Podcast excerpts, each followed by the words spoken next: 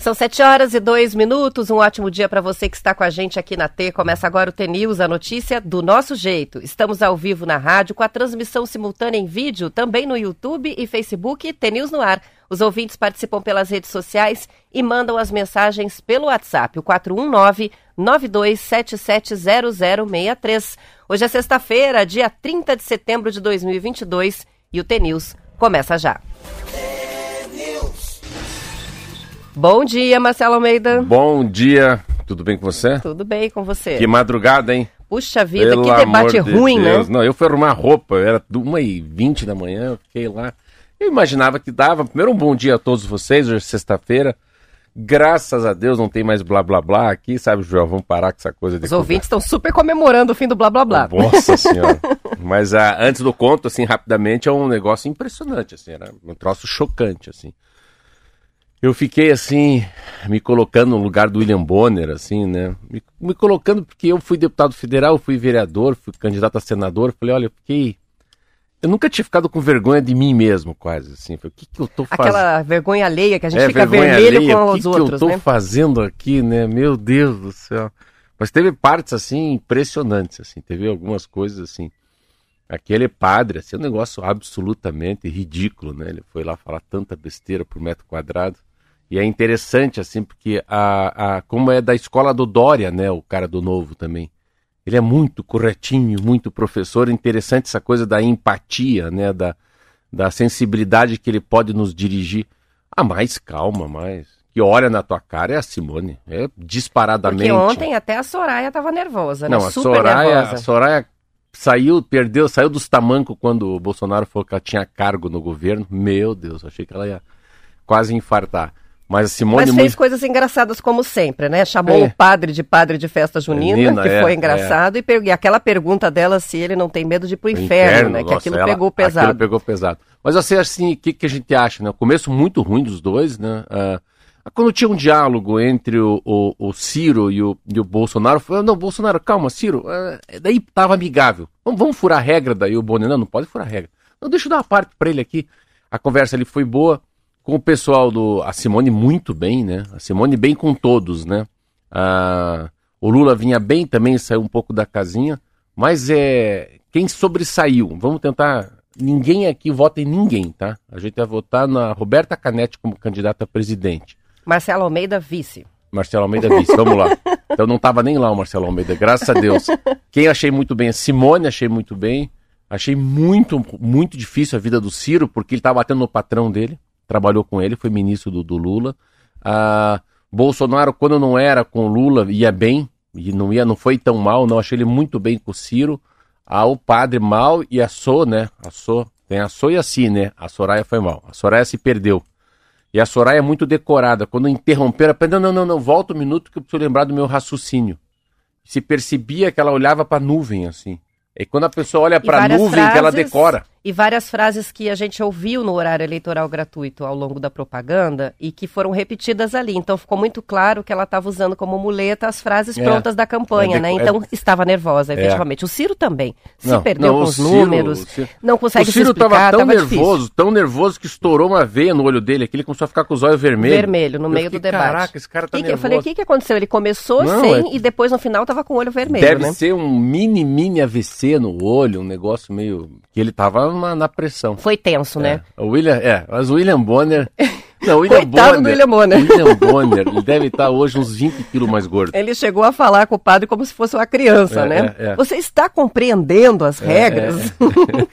foi difícil, até, a Não, e vida só- dele foi e- difícil. E engraçado que só com o William Bonner pra segurar aquela, aquela cachorrada graúda ali. Se fosse aquela Natuzzi, aquelas moças lá, não iam conseguir segurar. não. Eu não conseguiria, como É, jornalista, é. segurar a onda com aquilo lá de ontem, não. Vamos lá, né? Domingo a gente Enfim. vota, segunda-feira a gente tá aqui, hoje é sexta-feira, hoje daqui a pouco nós vamos entrevistar uma pessoa surreal, um cara... Pra quem tá assistindo ainda não entendeu já nada. tá sentado aí? Fala Já- dele fala quem Sim, tá já vou sentado aí. dizer quem que é, né? A Zeni veio aqui para conhecer e ficou abismada quando a gente contou quem era que estava aqui, o Joel Krieger.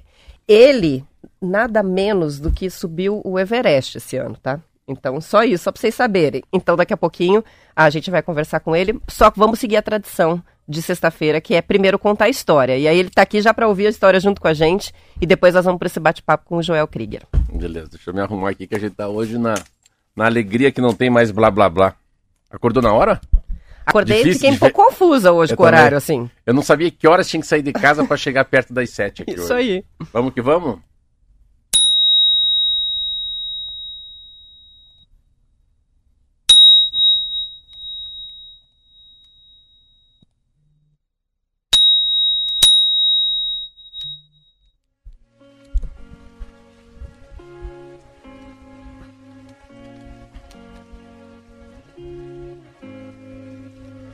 O melhor presente é de graça.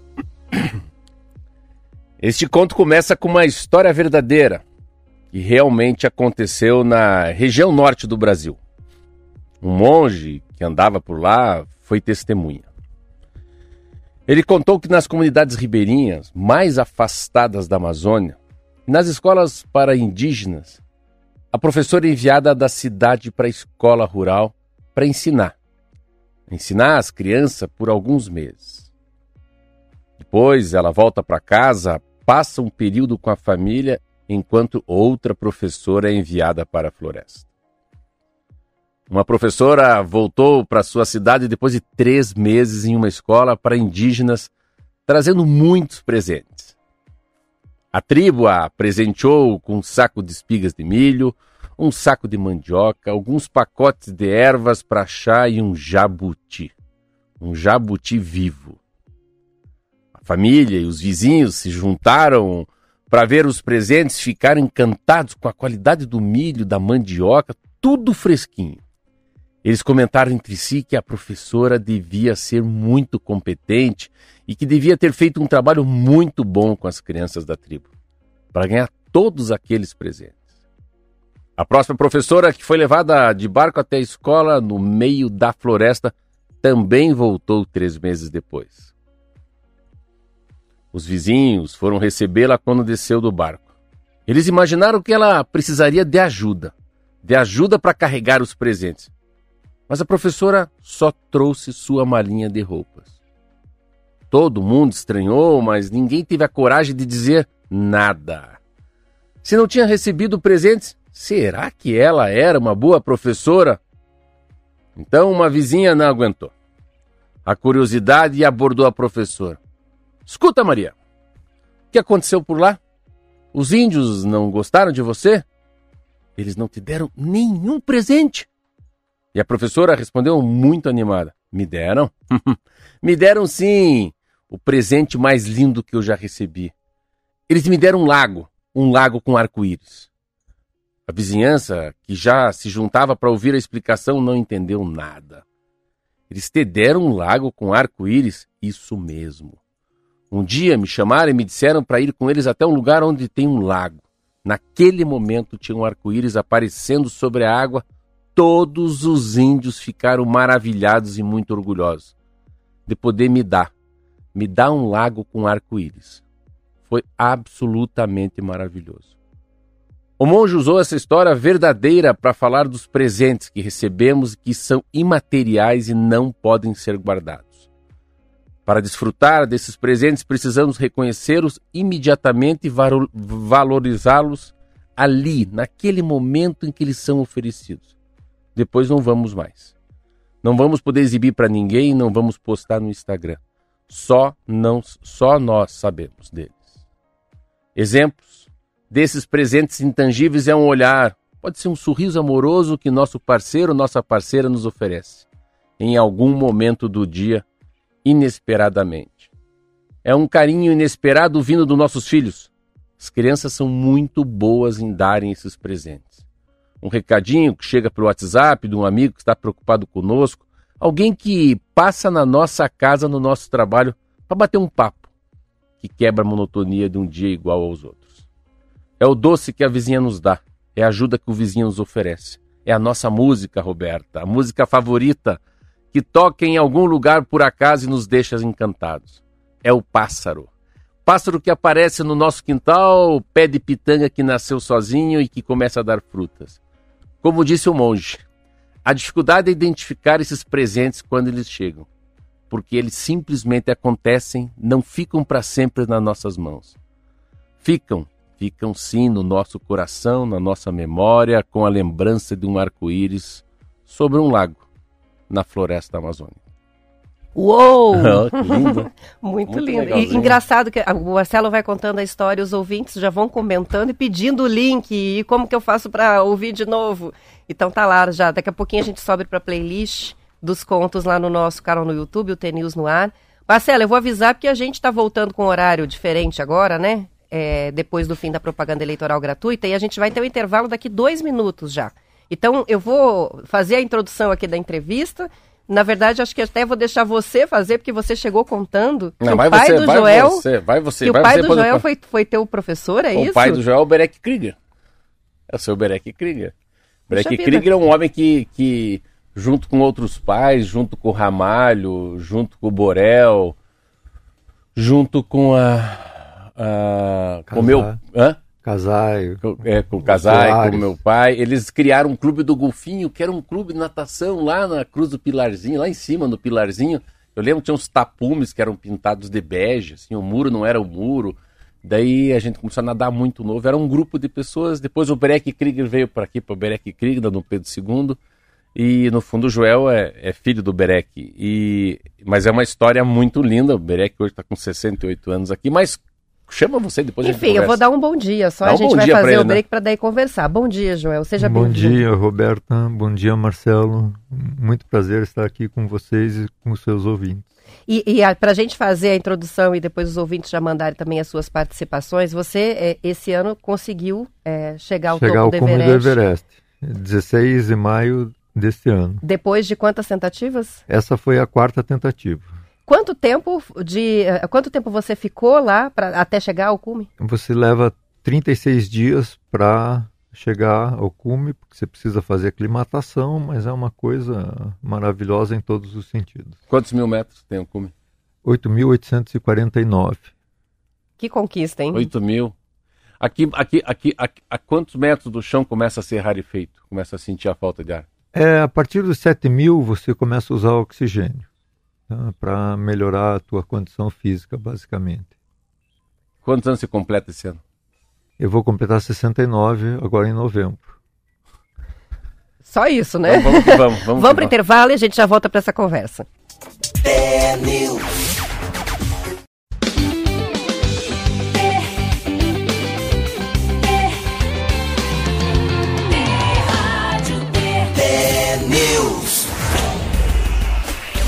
São 7 horas e 18 minutos. A gente tem convidado hoje aqui no estúdio do TNews o Joel Krieger, engenheiro, que já deu muitas entrevistas esse ano, porque chegou ao cume do Everest, como a gente falou antes do intervalo, demorou 36 dias para chegar até o fim dessa jornada. É, eu quero saber como é que ela começou. É, o, qual foi o caminho que você é, traçou até cons conseguir chegar ao, ao topo do Everest? Veja, a história começa em 2003. Né? Eu tinha 50 anos, um amigo me convidou para fazer uma caminhada no Everest, que era de Lukla, que é o último aeroporto que tem, até o campo base do Everest. Ali não tem estrada, é tudo caminhando. E aí a coisa foi, eu comecei, a, eu só sabia nadar, eu fui conversar com o técnico de natação, ele disse: "Não, então se você treinar natação, você faz a caminhada tranquilo". Aí eu voltei a nadar, comecei a competir, comecei a, a sentir o gosto do, do, esporte de novo, comecei a sentir melhoras na saúde. Em 2010 foi o, o, ponto básico que eu subi o Aconcagua, que é a montanha mais alta da América do Sul, que é aqui na Argentina, aqui pertinho. E aí, subindo a Concagua, você tem condições de subir o Everest com oxigênio. Então eu fiz um projeto que era subir os sete cumes maiores de cada continente e nadar o Canal da Mancha. E o Canal da Mancha é um desafio que.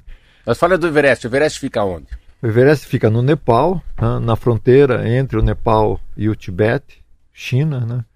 Como é que vai até lá? Vai, daqui vai até onde, Você vai, você tem duas ou três alternativas básicas, né? Você pode ir via Doha, que é no Catar e depois vai chega a Katmandu. Você pode ir via Estados Unidos ou pode ir via Europa. Né? Mas de qualquer maneira, chegar em Katmandu não tem voo direto, porque, assim, de voo são uns 25 horas. Essa subida é sozinho ou com pessoas que moram na região? Não, tá? é, fora poucas, pouquíssimas pessoas, tá? todas as subidas são assistidas por um Sherpa, que é um nativo da região, que conhece tudo e que, quando ele está lá te ajudando, normalmente ele já subiu três, quatro, cinco vezes. Tá? O recorde de subidas é de um Sherpa também, que é 26 vezes ele subiu o Everest. Qual que é o melhor mês ou o pior mês? Que mês que não deve ir? Não, só tem dois meses por ano. Né? Começa em abril e termina em maio. Só é possível subir nesses dois meses? Nesses dois meses. Existem um, algumas pessoas que tentam fazer novembro, que é muito difícil, porque como é, tem as chuvas, ainda tem muita neve, e tem os alpinistas que fazem invernal, né? e aí dá para contar nos dedos, né? assim, que é invernal é janeiro, né, onde as temperaturas chegam a menos 50. É uma coisa. Você Nesse... tentou antes três vezes e não conseguiu. E eu queria saber quais são as principais dificuldades de quem faz essas tentativas e, e, e com certeza um ato de muita resiliência e coragem de voltar. Mas o que que pega? É cansaço? É frio? É o ar rarefeito? Conta pra gente o desafio que você viveu antes de conseguir chegar no cume. É, veja, as três tentativas, né, assim, é, quando a gente não consegue, é fácil identificar os erros, né? E não apontar para ninguém é, é, outra qualidade, é, é, a responsabilidade é toda tua. A primeira vez, os meus netos vieram me visitar e quebraram meu óculos de montanha. Eu tive que fazer um óculos correndo, porque eu não enxergo nada, mas era um óculos que não estava preparado e ele congelou. E aí eu não enxergava nada. O Sherpa disse: Não, vamos. Eu estava 8.500, faltava pouquinho para chegar. Mas não teve condições. Eu falei: Não, tá assim, eu estou colocando em risco as pessoas atrás da fila, porque é uma corda só, todo mundo sobe na mesma corda. E se eu não vou para frente, todo mundo está parado atrás esperando naquele frio. E aí eu desisti e voltei, mas sabia que tinha condições. Em 2017 eu fui de novo e a gente a previsão do tempo se enganou e nós chegamos lá, estava a 160 km por hora de vento. E o vento não é o problema, porque você tem estabilidade, você usa uns, um crampon, que é uns pregos no pé, para te manter firme.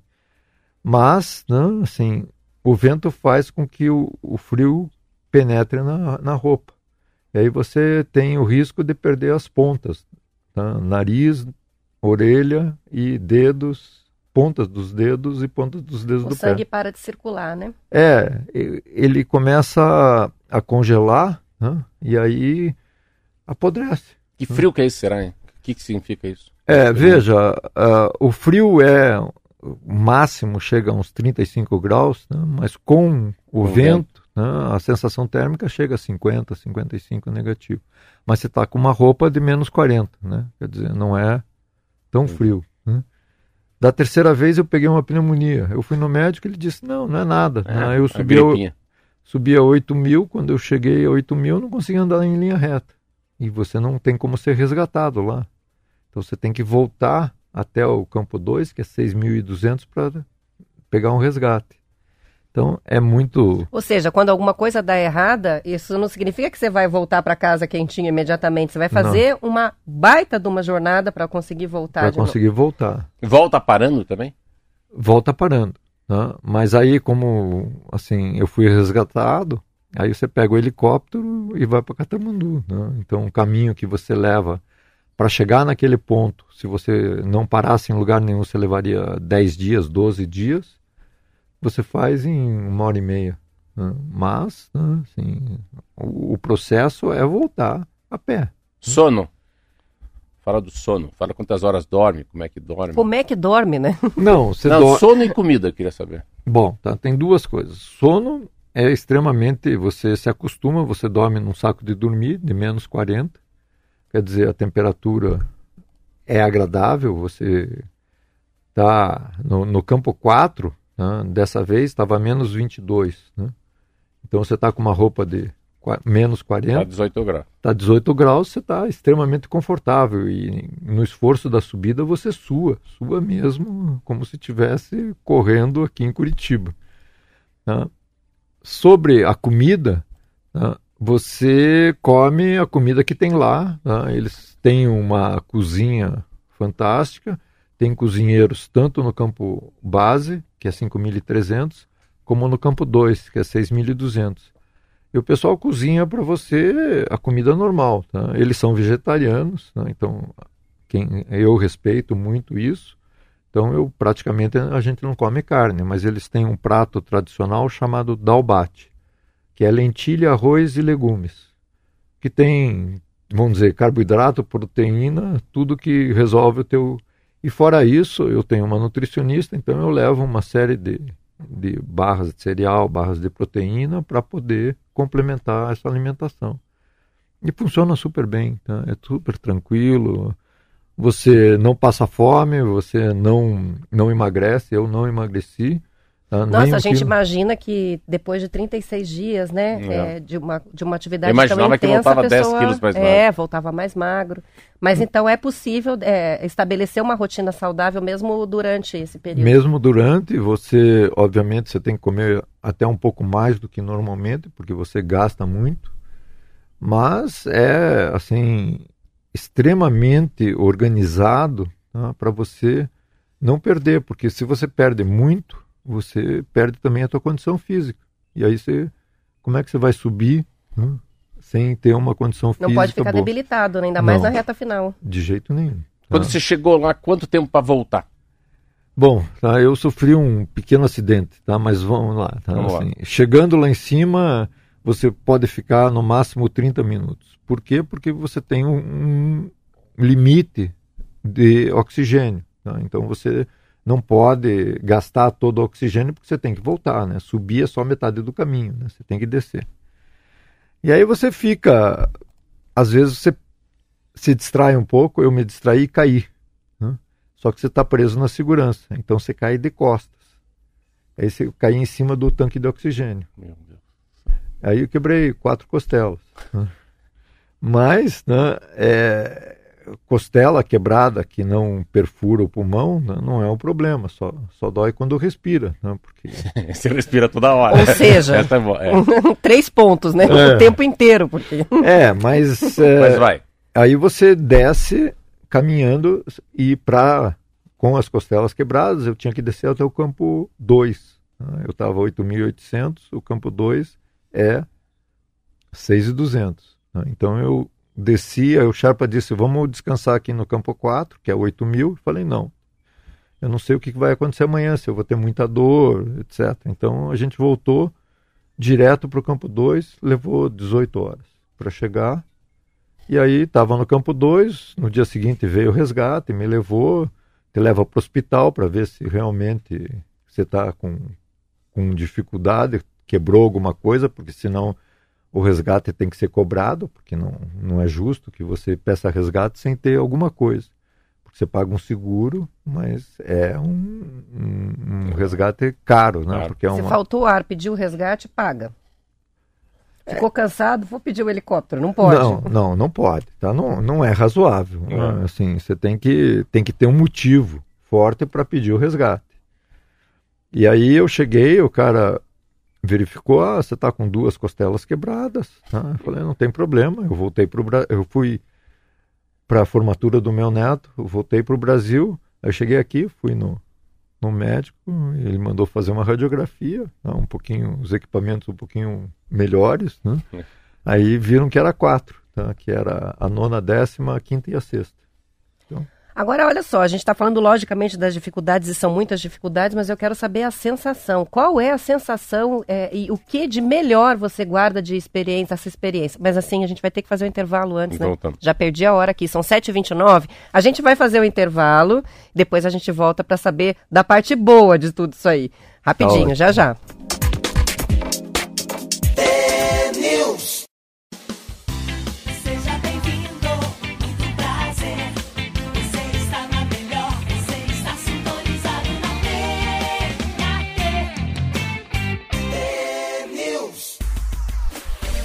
São 7 horas e 31 minutos. A gente está conversando com Joel Krieger, que é engenheiro e que foi ao cume do Everest em maio e está contando a experiência. Falamos sobre várias dificuldades, né? E imaginamos né, que tenha sido muito difícil em vários aspectos, até na volta acidente, costela quebrada, várias tentativas, mas a gente quer saber o porquê, né? É, e o que justifica tantas pessoas que fazem é, o esforço para conseguir alcançar esse sonho. Poucas conseguem, você conseguiu.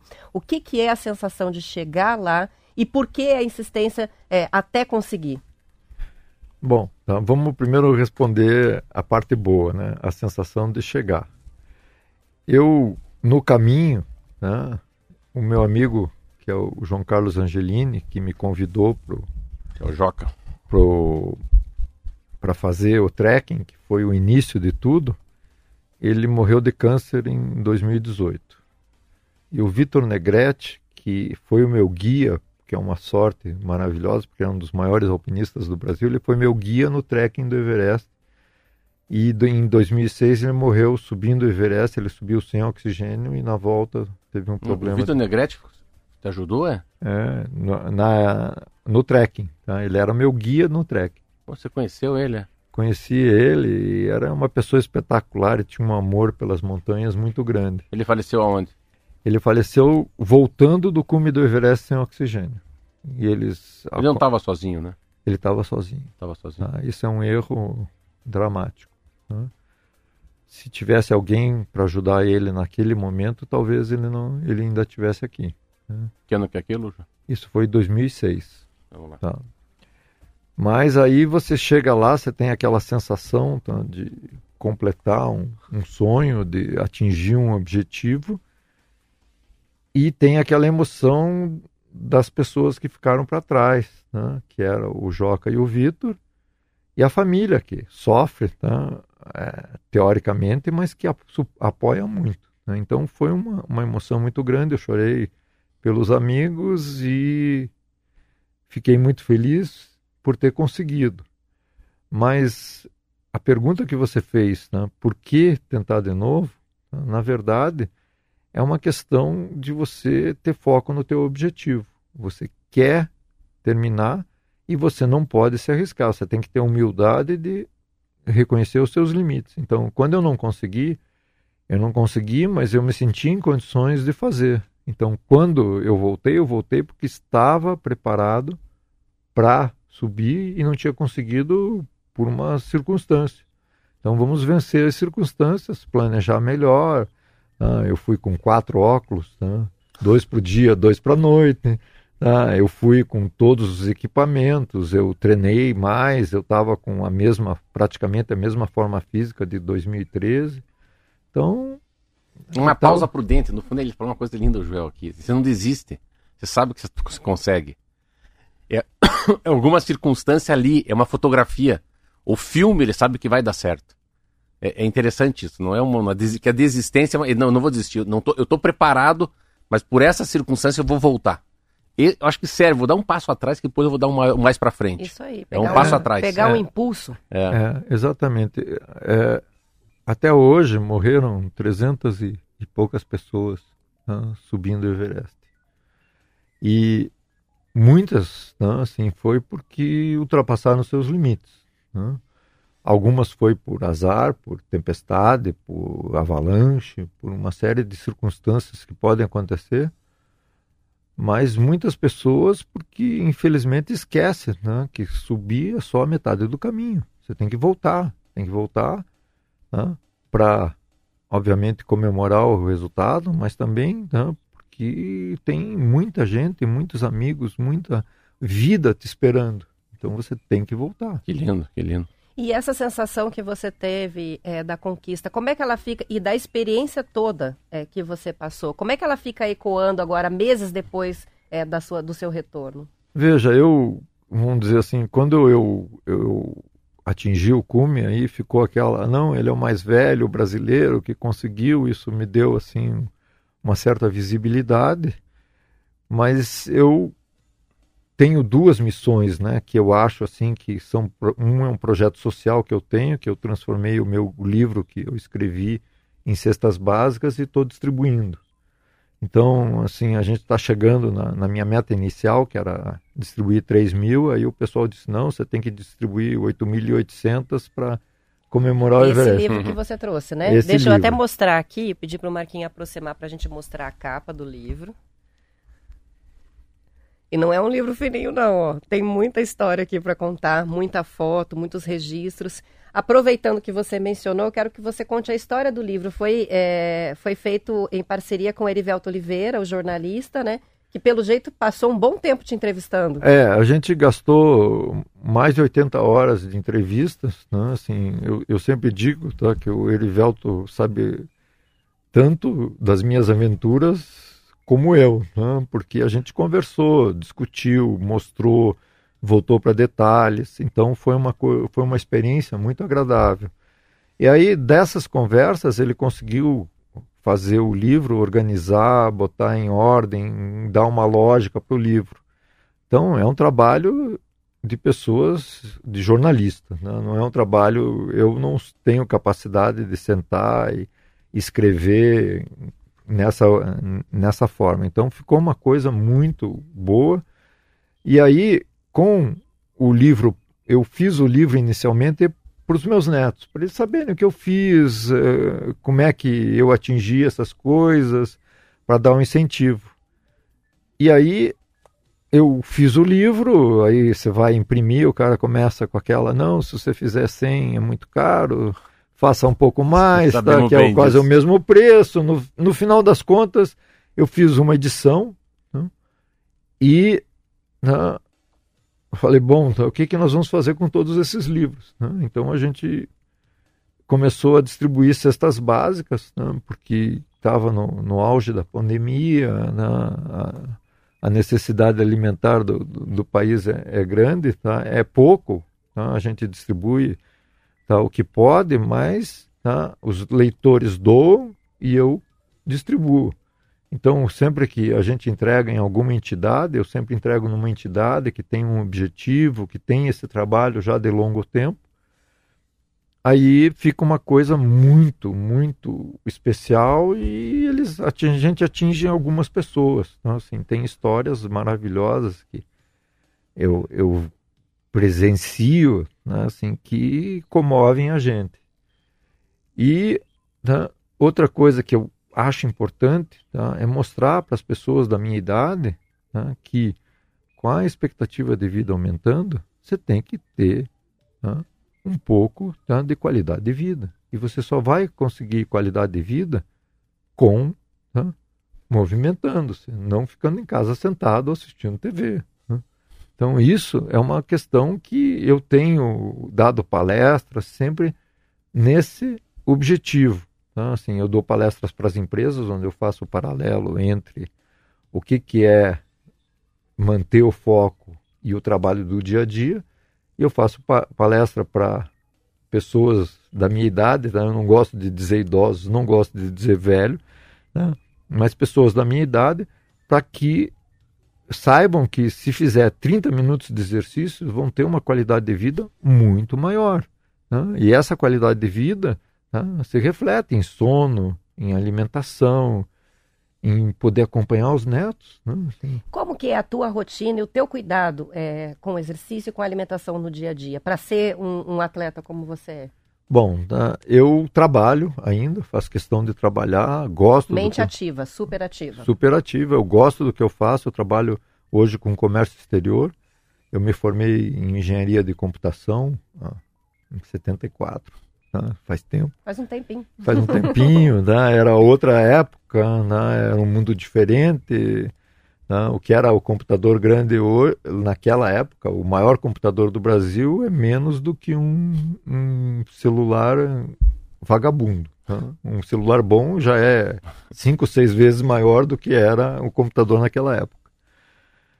Então, a minha rotina é uma rotina de treinamento. Eu começo às quatro da manhã, porque eu tenho que começar a trabalhar às oito e meia. Então eu começo às quatro da manhã, eu tenho a chave da academia, eu abro a academia, nado, aí eu volto para casa, pedalo no rolo, porque não dá tempo de ir para lugar nenhum, e depois corro na esteira. Né? E aí às oito e meia eu estou pronto. Né? Na hora do almoço eu faço três vezes por semana musculação né? e treino 365 dias por ano. Não tem sábado e domingo. Não Mas tem... quantos nadou hoje? Hoje eu nadei 6 mil. Né? Nadou 6 mil metros hoje. Então, eu nado todo dia 2.500 metros. Ele nada 6 mil por dia. Faça isso vezes 30, né? Você vê como é que é a natação. Quantos faz de rolo, assim? Eu faço 40, 45 quilômetros até 80. Normalmente eu faço 40 por dia e sábado eu faço um pouco mais, Tiro 80, longo. 120. E corrida eu corro entre 10 e 15. Né? Eu faço Ironman, né? Então é. Tem que estar preparado. Eu vou fazer um Ironman agora em Cozumel. Você vai fazer o Cozumel? Vou fazer Cozumel. Você já fez meio Iron? Já fez Iron? Já fiz oito. Oito Iron? É. Tá? Aí eu parei para me concentrar no, no Everest e no Canal da Mancha. E, e Canal da Mancha, nós vai falar um pouquinho? Eu posso falar. É, esse, é, uma, esse é o que eu mais quero ouvir. É, né, o Canal da Mancha é, né, é um... Explica onde é, é Canal da Mancha para as pessoas, qual, o que, que liga, é... liga o que a quê? Tá, o Canal da Mancha é uh, o intervalo entre a Inglaterra e a França. Né? São 33 quilômetros se fosse em linha reta, mas você, como tem correntes, você faz uns 40, 42. E o, o problema não é a distância, né? porque a distância você treina para isso. Né? O problema é a água que é fria e você não pode usar né, roupa de neoprene. Você tem Acabei que... de aprender essa. É? No, no pelo? Não, não é no pelo porque você usa um creme né, que é um pouco térmico e protetor solar, porque você vai nadar durante o dia. Usa uma graxa de verão. baleia, assim. É, era, era um óleo de ovelha. Olha aí, tá? viu? Mas, né, como óleo de ovelha. Eu ia brincar com sebo de carneiro e é mesmo. É, é óleo de ovelha, mas como isso ficou politicamente incorreto e, e faz mal para a saúde, a empresa faliu. Né? Então, cada nadador tem que inventar uma, uma maneira. E esse creme foi desenvolvido para Dailza Damas, que foi a primeira paranaense que cruzou o Canal da Mancha. Eu conheci ela. Ela aprendeu a nadar tarde, então ela era ela lenta, né? mas ela tinha uma resistência a frio invejável. Então a primeira vez que ela fez o canal, ela levou 19 horas. Né? E é 19 horas com água a 14 graus. Assim, é uma façanha. Mas esse creme, então, foi desenvolvido, a pessoa que desenvolveu faz assim uma tiragem especial. Todos os brasileiros que vão fazer o Canal da Mancha usam esse creme e é assim é uma proteção adicional. Né? O problema é tirar o creme, né? Porque aquilo né, assim é um problema. Mas aí você tira com WD-40. Mas o canal da Mancha, assim, como é que é? Eu fico imaginando, porque eu faço umas travessias aí pequenininha, 2.500, está falando em 33 quilômetros. O que que vai ao teu... Como é que é a correnteza? O que que vai ao seu lado? E eu queria saber a alimentação também. É, como é que funciona? É basicamente o seguinte: você tem um barco, tem uma associação, né? É em inglês, tá? Então tem seis barcos credenciados que podem levar nadadores. Cada barco, um nadador, né? ou um revezamento. Tá? Mas aí sobe uma pessoa para o barco e a outra nada. Você, de 45 em 45 minutos, você recebe uma alimentação que é gel ou uma bebida quente e você recebe através de uma vara, de uma vareta, né? de um cabo de vassoura, porque você não pode tocar o barco. Se tocar o barco, você está desclassificado. Outra questão importante é que tem né, um fiscal né, que protege os nadadores, ou pelo menos cientifica, termina, verifica que o seu nadador tem condições de continuar, porque há 35 anos, né, assim, uma nadadora brasileira, infelizmente, estava nadando e diziam, não, você saia, saia, e ela dizia, não, eu estou bem, e quando ela desmaiou de hipotermia, não deu tempo de salvá-la, de salvá-la e ela, infelizmente, faleceu. Então, a partir desse momento, quando você entra no barco, você sabe que quem decide se você continua ou não é o pessoal do barco, não, não é, é você. Não é sua avaliação. Né? Não, tá? Então eu estava a 800 metros da, da costa da França, numa tentativa e o pessoal me tirou da água. Tá? Você estava a 800 metros da margem? É. E a tua sensação era de que você conseguiria terminar? Olha, a tua sensação é que você vê a terra, você não tem sensação, você quer chegar. Né? Mas. Então realmente não dá para confiar O que, que você teve? O que, que, o que, que eles sentiram em você para ter tirado a água? Eles acharam que eu não estava nadando em linha reta, né? então com isso eles. Foi uma pessoa, me acompanhou nadando um certo tempo, aí me tiraram da água. Tá? Eu não vou dizer que eu estava super bem, porque eu só descobri que estava no barco uns 15 minutos depois. Né? Mas, né, assim, é, se vocês pensarem que 800 metros, assim, na pior das hipóteses, é uns 15, 20 minutos, né, faltava muito pouco. Aí eu fiz em revezamento, que não é a mesma coisa, mas é de qualquer jeito é uma satisfação muito revezamento grande. com quantos? Com cinco. E cada um nada uma hora. Tá. E outra regra é que não pode usar nada. Tá? Aí não pode nem usar o creme, porque uma hora só não, não tem problema, mesmo com água fria. Tá? Cada um nada uma hora e tem que ficar na água uma hora. Tá? Quando eu fiz o revezamento, tinha uma pessoa que estava super enjoada tá? e ele pulou na água e ficou quase que parado né, aquela uma hora inteira, porque se ele não ficasse na água uma hora, a equipe toda, a equipe inteira. A, a, equipe inteira. Então é um que heroísmo, desafio, é um desafio fantástico. Você toma Vonal? Você toma Dramin? Não, não tomo nada. Você vai não, bem? Vou bem. Não fica mareado? Não fico mareado. Aí eu só com Vonal. Olha que interessante. Hein? Viu só? Joga, João? Hã? Joga um pouco? Joga bastante a, a, primeira vez que eu fui, eu fui assim de uma prepotência atroz, né? Assim, eu desci do Everest, treinei três meses, engordei correndo, né? porque você precisa engordar, né? porque você precisa ter um pouco de gordura no corpo. Eu peso 66 quilos, eu tenho 1,73 e eu preciso, segundo as contas da nutricionista, eu preciso engordar uns 12 quilos. Então, engordar e treinar é de muito difícil. Tá? Porque aí você tem que comer 5, 6 mil calorias por dia, né? você só come, tá? não tem intervalo para descansar, tá? é muito difícil. Aí eu engordei, aí você desaprende a nadar, porque teu corpo muda, a flutuação muda tudo. Tá? Eu entrei na água, nadei, nadei cinco horas tá? e não saiu do lugar. Tá? Aí, e, e, isso o nadador tem na cabeça, né? Você olha é. para trás, a, a costa da, da, da, Inglaterra continua lá e você nadou cinco horas. E nada mudou. Nada mudou. Então, eu parei. Mas a minha esposa foi, nessa vez, né? ela entrou no barco e começou a vomitar e só parou. Né? Deu graças a Deus quando eu parei. Né? E voltou. Né? Na verdade, ela ainda disse: assim, eu estou passando mal e você vai desistir? Não, você continua na água, né? Olha, aproveitando, né, vou parabenizar a esposa, porque não deve ser fácil ser esposa do Joel, não, hein?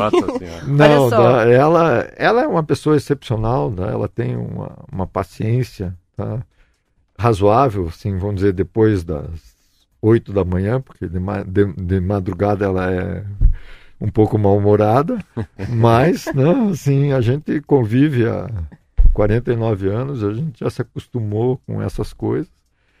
E a gente tem uma rotina, tá? assim, às oito e meia da manhã nós estamos tomando café juntos. Né? Assim, eu, tô, eu, fico, eu trabalho hoje com a pandemia, eu trabalho uma hora, eu vou, um dia por semana eu vou na empresa e o resto eu trabalho em casa, porque eu trabalho com comércio exterior e você pode trabalhar em casa. No canal da Mancha, quando é que você volta? Você vai tentar mais uma vez? Eu Não. vou dia 9 de agosto. Já tenho data, já paguei, já fiz tudo que tem que fazer. Mas não, não, não, não, não, não tem um limite de idade, nada? Tem, 70 anos. É mesmo? Amanhã é, eu faço 69 em novembro, 26 de novembro. Então, né, eu vou na minha última tentativa. Mas tá, eu já descobri né, que Tá, assim, pessoas tal conseguiram, né, assim, tem um de 71 que, que conseguiu autorização, não conseguiu terminar, mas conseguiu mas autorização fa de fazer. Então isso me deu uma certa tranquilidade, mas de qualquer jeito eu vou treinar para conseguir. Você sabe o que não pode fazer já? Já sei. Já? Já. Já sei tudo que não pode fazer, né? mas só não sei tudo que tem, tem que fazer, fazer, né? Porque se você vê, né, por exemplo, aqui, tanto a, a Dailza Damas conseguiu, né, como a Mariana Chevalier, né, 17 anos, fez o Canal da Mancha. Ela foi comigo, né, assim, treinou lá. No ano seguinte, ela se preparou durante a pandemia, nadando né, no, no Passaúna, né, porque não tinha onde nadar, e foi lá e conseguiu. Quer dizer, ela tem uma cabeça excepcional e você tem que adquirir essa experiência. Joel, como é que eu faço Só pra... um instantinho, Marcelo, vou fazer um intervalo e daí tá a gente vai volta. voltar para encerrar. São tá 7 horas e 52 minutos, rapidamente, fiquem aí e a gente já volta.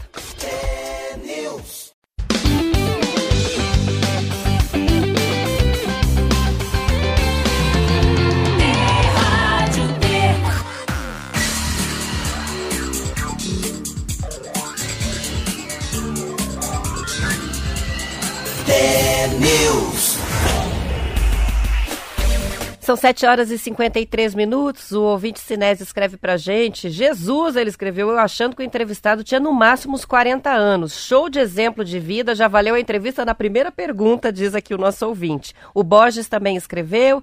Ah, que magnífico este homem, um verdadeiro guerreiro e vencedor, exemplo para muitos. E eu aqui parado no trânsito nessa chuva, perdendo a paciência. O programa me tranquilizou e me trouxe paz, vendo minhas dificuldades de hoje, que nem se aproximam com as dificuldades que esse homem já passou. Olha que legal. Muito a Márcia Zanata também escreveu que bela história. Terminou para nós no interior, né? A transmissão. Ela veio correndo para o Facebook para é, poder acompanhar legal, a entrevista é. até o Só final. Só que interessante, estava lendo um livro, tô, tô, eu comecei, comprei essa semana, eu vou ler. É Arthur Guerra e Nizam Guanais. Você aguenta ser feliz e fala sobre isso, né? Como é que o Nizam Guanais começou a correr depois de estar tá gordo, obeso. E ele fala muito da saúde mental, ele fala muito como, como você pode. Quando o cara falou, não, vamos fazer uma maratona, ele falou, você está de brincadeira, fazer uma maratona. Então ele vê como ele era refém, que ele tinha, ele fala que tem alegria nenhuma de ganhar um festival de Cannes, de melhor propaganda do Brasil, que a melhor sensação era ter acabado uma maratona e não ser um cara paparicado na Europa, enfim, foi mudando a vida dele. E ele fala muito disso, da, da saúde mental. O que, que é a saúde mental dele depois que ele começou a pedalar e correr. Só que o Joel, assim, o Joel, só que o Joel é ultra, né? O Joel, assim, eu tenho 56 anos, nada todo dia. O Joel passa do. do é, é, uma, é um ultra, é diferente. A capacidade dele aguentar uma dor, uma resiliência, não é a tua nem a minha. Mas é interessante, imagina. Fico imaginando, cara, tanta gente ouvindo o Joel, né? É, a, a, você tem uma, uma capacidade de falar, Joel, que do jeito que você fala, com a, com a ponderação que você fala, você fica nas pessoas. O jeito que você fala, você fica nas pessoas. Isso que é importante, é ficar no outro, né? Não é passar pelo outro. E achei muito legal. Eu queria aproveitar o que você falou, Marcelo, para fazer uma última pergunta aqui é, uhum. para o Joel, que é a seguinte: qual que é o efeito é, tanto dessa rotina disciplinada de exercícios, o cuidado com a alimentação, o não sair, o, o, se preocupar em não ficar na linha de conforto, na zona de conforto, mesmo com o passar dos anos, na cabeça. Como é que você, é, a cada experiência extrema dessa, é, percebe o resultado disso na saúde mental? Veja, eu, eu percebo no dia a dia. Né? Ou seja, eu sou menos irritado. Né? Eu, assim, tem pouquíssimas coisas hoje né, assim, que me deixam, vamos dizer, fora da casinha. E eu tenho uma saúde né, que eu acho invejável. Tá? Eu não fico gripado, eu não fico, não tive problema nenhum nesses 19 anos. Tá? Eu não fiquei com gripe nem um dia. Então a minha saúde pessoal melhorou muito. Né? Eu tenho uns problemas assim que de genética, tem, meu pai tinha problemas de coração, eu tenho tive um problema, mas foram superados. Aí o, o, médico que me atendeu disse que eu nunca mais ia poder fazer exercício. Eu descobri um, um médico em, em, Campinas que era especialista e ele fez os exames e disse pode continuar fazendo tranquilamente exercício e eu continuei. E a rotina né, traz uma certa tranquilidade, né? assim, te dá um conforto. Né? Você tem que treinar, tá? porque você sabe que não tem no dia seguinte não adianta fazer duas vezes o treino que você não fez no dia anterior, tá? porque aí você quebra e não resolve nada. Então você tem que ter uma rotina. Ontem eu na quarta-feira eu dei uma palestra no Paiol Digital né, sobre isso e aí eu fui dormir meia-noite. Né? E às três da manhã que eu tinha, tenho que acordar para seguir a rotina, eu não consegui. Mas aí eu me organizei, tá? cancelei uma série de coisas e treinei de tarde. Mas não deixei de treinar. Ju, joelho e tornozelo. Joelho é bom? Joelho é bom, tá? Eu... Que que não, onde pega um pouco? Onde pega é nos acidentes. Tá? Assim, eu fui fazer uma prova de bicicleta e aí quebrei clavícula, bacia e tornozelo. Tá? Mas a, com a clavícula eles põem uma plaquinha, tá? em duas semanas você já está nadando de novo, né? E a bacia o tornozelo dói um pouco e você, né, assim, não tem o que fazer, tem que esperar consolidar. Então a coisa vai. Eu tenho uma mensagem final tá? que eu sempre falo nas palestras que eu dou, etc. Tá? Que não adianta ficar impressionado com a minha rotina. Né? Você tem que olhar para você e dizer assim: qual é o meu Everest?